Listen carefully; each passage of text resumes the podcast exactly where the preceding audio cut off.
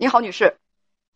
叶文姐你好，哎，你好，欢迎你。我想就是咨询你一下，就是我结婚八年，嗯。啊，然后今年二十八岁，我姑娘就是老大八岁，儿子是五岁，嗯，然后就是啊，结婚八年嘛，处对象大概是两年半左右吧，就是在一起十年，嗯，我俩就他跟我动手得达到将近二十次，就大概一下。然后我就发现，就是刚开始的时候，就是比如说就打脸了，或者怎么的，就是都是就是小打小闹，就属于那种。哎，打脸打嘴巴子是小打小闹吗？你觉得？啊，那不是，就是感觉为了两个孩子能忍。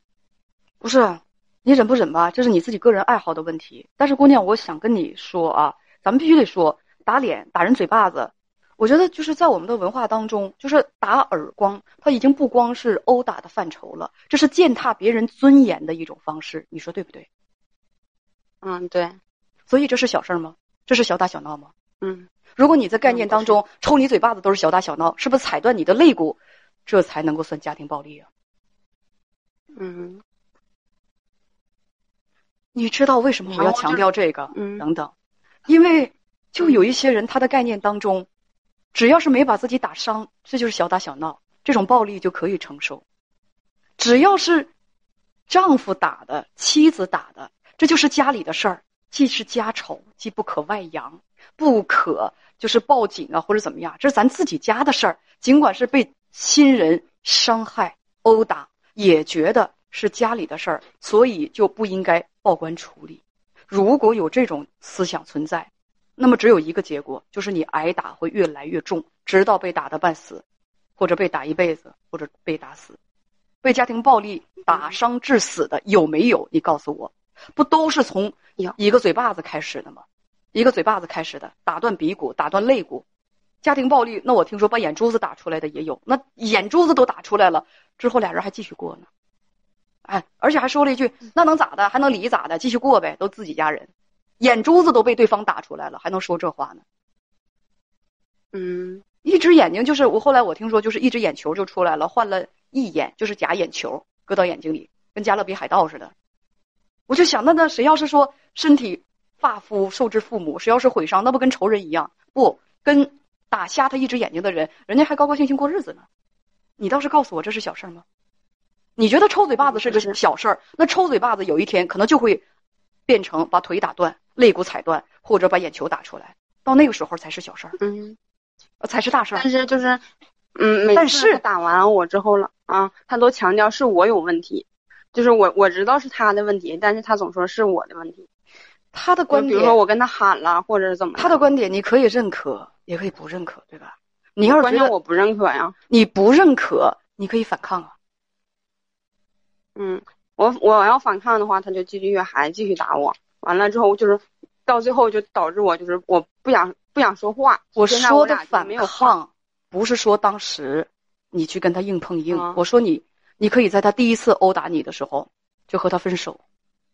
那个时候，嗯，如果还没有孩子，立刻和他分手；就是有孩子，也立刻和他分手，不给他第二次再继续伤害你的机会。我说的反抗是，如果你真被打伤了，立刻到医院去验伤，轻伤害。三年以下有期徒刑，让他受法律的惩罚。我们用正常程序去解决问题。谁让你当时就跟他去对着打，或者当时和他硬碰硬，让他立刻打得更严重？你是不是对反抗有什么误解？这些是你可以走的路。当你被打伤的时候，屡次遭受家庭暴力的时候，你可以找当地的居委会或者是妇联去给你出面。你可以报警打幺幺零。你知道，在这种情况之下，被受受伤的妇女如果提出求助。如果当地的部门他们不接受或者不管的话，属于他们不作为失职，你可以向他们的上级部门去投诉。他们吃不了兜着走，人都是有领导管着的，该你管的事儿，该你办的事儿，你不管，你渎职，都会受罚。如果出警民警记住他的警号，如果他没有用正确的方式，或者让你他处理的方式让你不满意，明明是严重的家庭暴力，但当时就告诉你，他说：“哎呀，自己家事儿怎么样？”你觉得不满意，他没有把施暴者带走，导致。你继续受伤害的话，你可以向他的上级部门投诉，他将有可能被解雇。嗯，这都是真的，不要给别人第二次伤害你的机会。但是你却整整被打了八年。嗯，有人说太理想化了，就是我告诉你是不是理想化，你得试过这些方式之后，你告诉我是不是理想化。如果你没有试过，不要对我们的国家产生那么轻易的就产生质疑。你行你上。每当我提出正确处理问题的方法，总有人说：“哎呀，你太理想化了，这这这根本就做不到。”你试过了吗？你全都试过了吗？你挨过打？你报过警吗？你试过了吗？你就说没人管，你这什么思维啊？你得试过了才可以呀！我说的那种方法，你全都试过了。哎，我有我我现身说法，那我还得问你，你投诉了吗？你向他上级部门投诉了吗？什么都没有做，什么都没有动，直接空口白牙的就跟受害者说：“我告诉你不好使。”所以你的潜台词是什么？叶文说的不好使，你可以继续回去挨打了，是吗？有位朋友说我挨打就报过警，真的好使。有位朋友说报警之后警察绝对会管的。所以那位说你太理想化的那个人，我问你是我理想化，还是你内心黑暗？所以把这个世界把我们的国家看得太黑暗了。我告诉你这句话可大可小，可轻可重啊。所以不要那么没文化，嗯，随随便张口说话。而而且这番话我也跟你说的，小姑娘，嗯，这些路你都可以走。啊，叶文姐，但是就现在我就是我，你我就所以，我下一个问题我还没问完呢。所以为什么你挨了嗯八年打？你为什么不用这些方式去保护自己？哎呀，就是当时说就感觉就是，啊，因为他打完我了之后，就是没有没有力气再去报警什么的了，就是已经不能动弹什么的了，然后还没有伤，我问你，都已经不能动了，那可能是内伤了吧？你跟我扯啥呢？我希望你诚实的告诉我，他求你了，或者是怎样，或者他用什么方式威胁我、威胁你了，这都可以。你给我的是啥呀？你你没有力气了，你怎么有力气下一次还继续挨打的？我告诉你，我问你，没有力气，连报警都没有力气了吗？没有伤怎么会起不来？人莫名其妙的怎么会起不来？你给我解释一下。就是打的脑袋，就是一下子就迷糊过去了。我问你，这叫没有伤吗？？嗯，所以为什么不去医院呢？去公安医院去验伤啊！我说了，达到轻伤害的话，三年以下有期徒刑；如果更严重的话，三年到十年的有期徒刑。你说你，嗯，你验不出伤来，你自己给自己验的？你是谁啊？你是公安医院的大夫？对，上医院了，但是就是显示就是当时半拉身子已经不能动了嘛，上医院了。刚才谁跟我说没病？刚才谁跟我说检查不出来？刚才谁跟我说动不了？都动不了，这么严重了，动不了是指什么？我一个手指头都动不了了，因为我动一个手指头就可以报警啊。但是你说你动不了了，连报警都报不了了，你跟我扯啥呢？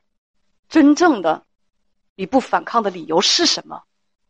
嗯，因为两个孩子吧，因为孩子我就是，对我就属于单亲家庭，所以就是我一直都都以为就是啊，我能看着这两个孩子就在我跟前儿就行，所以然后就是直到就听着现在哈，他越打我越狠，越打我越狠，听着，我就所以这才是真正的没有去保护自己的理由，对吗？对，是因为什么？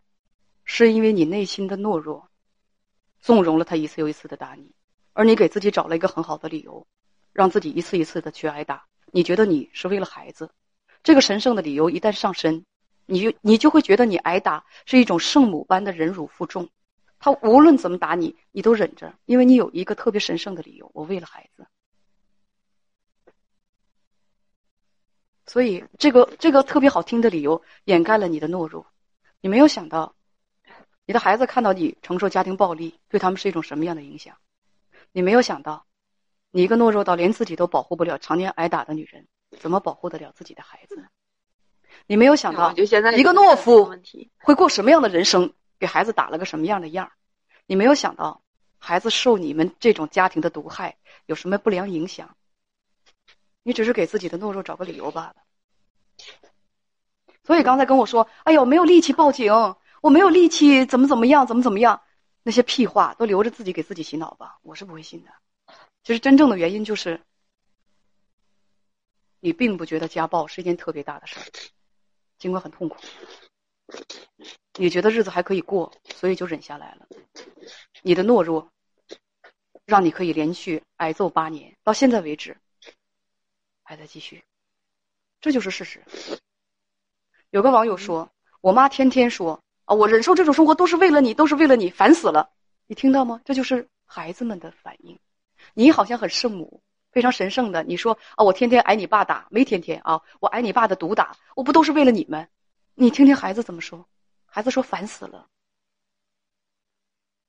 孩子说烦死了，他一点都不觉得你圣母，一点都不觉得你神圣，他只觉得你懦弱，他只觉得你烦死了，他只觉得你自己没出息，自己窝囊废，还拿他们当借口，烦死了。你的孩子傻，你的孩子比你聪明多了。嗯。那关键是现在我要离婚，他不离。你这句话又很蠢，不离你到法院去起诉。嗯，然后他说就是再给他一次机会，就以后不打了。我所以你是不离吗我就在想，就你是离不了吗？我就在想，而是你总给他机会揍你，你总给他机会打你，真的。你如果说他第一次打你的时候，你就果断的离开这个人，还有以后的那么多次的殴打吗？你跟编辑讲，嗯连坐月子和怀孕的时候他都打你，我问你，这是人吗？嗯就这么畜生一样的东西，你让他做你孩子的父亲？你为了孩子，你坐月子，你怀孕的时候他都打，我问你，这畜生对孩子有任何顾念之情吗？孩子还在他肚子里，嗯他连孕妇都打，把孩子打傻了，他对孩子可有一丝怜悯之情啊？你自己愿意和畜生过日子，你凭什么把理由都栽到孩子身上？为了孩子，为了孩子，孩子在你肚子里头就就差点让他整死，你还说他为了孩子？你这个撒谎精！你根本就不是为了孩子，你只是自己懦弱而已。以后再别死脸厚皮的说你跟这种人过在在一起过日子是为了孩子。孩子在你肚子里的时候，他就打孕妇，差点把孩子整死。你还说你是为了孩子，脸皮不要太厚好吗？孩子不是你撒谎的借口好吗？你正视你自己好吗？到现在为止还说问我，哎呀，他跟我道歉了，要不要离？他跟你道歉了，那你就不离呗。欢迎继续回去挨打。嗯，嗯我知道了，叶文姐。你知道啥？啊，你还知道啥我就是我，我想离婚，我是告诉你就是离婚吗？不能。我告我是啊让你知道看到你自己有多么的卑微，嗯有多么的懦弱，有多么的窝囊，而且还挺无耻。你自己不行，还把这一切都惹到孩子身上，还拿孩子当理由。你生俩孩子就是为了给你当遮羞布的，以掩盖你自己的窝囊和无能，还有懦弱吗？以掩盖掩盖你自己的这种种行为，虐待自己的行为吗？你的一句话暴露了所有。其实你完全可以离开虐待你的人，但是呢，他只要和你道歉，他只要求你，你就会离不开他。老师说过，每一个被虐打的人其实都有心理问题，你去看看心理医生吧。每一个心甘情愿的忍受暴力、忍受殴打的人，其实都是有心理问题，而且很很大一部分人有严重的心理问题。因为正常人不会听我说，小姑娘，正常人不会说别人打你，你觉得这是很正常的一件事情。正常人的反应都是我不能让你再打你，你伤害我一次就可以了，以后这样的事情不能发生。能够心安理得的，还能给自己找个理由，心安理得的去挨打的人，内心都是不正常的，明白吗？嗯，这去看心理医生。我不知道你小时候受过什么刺激，但是我告诉你，姐好心的告诉你一句：你要是疼孩子，你还有个女儿，你要知道，嗯，你的女儿看到你这样的境况，她会受很严重的心理影响，她将来有很可能找一个虐待她的人打她。你自己打嗯挨打就可以了。你想想，如果将来你女儿找个丈夫，也成天打她，你什么心情？啊，知道了。那有可能呢，他这个跟他打他，他离了，离了找第二个还打他，有这样的事儿，你信不信啊？因为母亲对他的影响不可磨灭。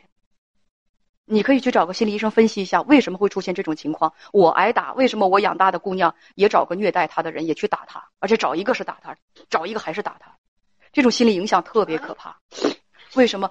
因为这种心理影响是他要完成，他在心理上有完成母亲未完成的那种心愿的那种严重的那种烙印。母亲总想跟施暴者过日子，让施暴者不再打他，但施暴者始终在打他。女儿会继承母亲的这个意愿，她会找一个施暴者，想方设法的，当施暴者对她施暴的时候，她想完成母亲的这种意愿。我解释的不是很清楚，你去跟心理老师，你去问问他，你找个心理师，嗯，问问他为什么被家暴的母亲被殴打的母亲养大的女儿，也有很大一部分被家暴。他就找他就是他的他的那种意愿，他就会吸引殴打他的有家暴的那种男人，这很神奇。但是他是心理学上很好解释的一个规律。啊，叶文姐，就是我，就是我现在丈夫，他他要跟你说，就是因为什么打我是吗？我不想和他对话，因为什么都不该打人，请把我这句话转告给他。因为什么都不该打人，你们可以过不了，可以不过，你们可以互相做对方的思想工作，但是因为什么都不可以打人，打人没有任何理由。就像是他，我知道他在直播间。如果说你杀人了，你杀人到法院去，你说这个人我杀的这个人恶贯满盈，作恶多端，我就应该杀了他。法院不逼你吗？你故意，他肯定是判你，不管你因为什么原因故意杀人罪，有些红线不可跨越。我有什么可跟他谈的？再见。嗯。岂有此理！简直是，跟我谈家暴者要跟我谈谈什么？我打他是有理由、有原因的。叶文，你说的不对，有什么理由和原因该打人呢？真正要彰显男子汉的能力的话，你就跟妻子感情好，过得好好的，不打仗，给孩子一个非常安稳的环境，或者你跟他过不下去了，你可以跟他分开。打人算什么本事？打人显得很有男子汉气概吗？打老婆很有男子汉气概，我我觉得这不是很有男子汉气概。如果一个老爷们儿，你能够在边疆保家卫国，保卫祖国的领土啊，守岛保卫平安，而且在在那个那个那个，就是说大街上路见不平啊，你看到有其他不公平的现象，你去拔刀相助，你去济贫扶弱，我觉得这叫做真正的男子汉。如果有人欺凌弱小了，你去及时的制止，你去保护弱者，这叫真正彰显你男子汉的气概。你在国家有需要的时候，别人受伤害的时候能伸出援手，这是真正体现你男子汉力量的时候。在家里头打老婆打孩子，欺凌弱小，还摆出一番番的理由，还要跟我理论一番，你也配？不知羞耻。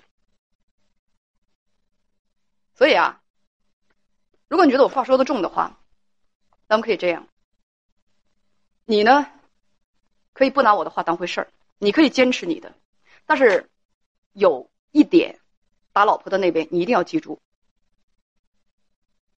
在我们国家，二零一六年颁布了一部反家庭暴力法，殴打家庭成员是犯法的，无论以什么样的理由，反家庭暴力法在进行判决的时候，他他不问，他绝对不会不会问你是因为什么原因打老婆的，他一定会就造成的伤害去对你进行宣判。所以，这位先生，你无需跟我谈。你有什么理由要打老婆？有什么样的理由，谈话都可以解决，不需要动用暴力，而且你也无权使用暴力。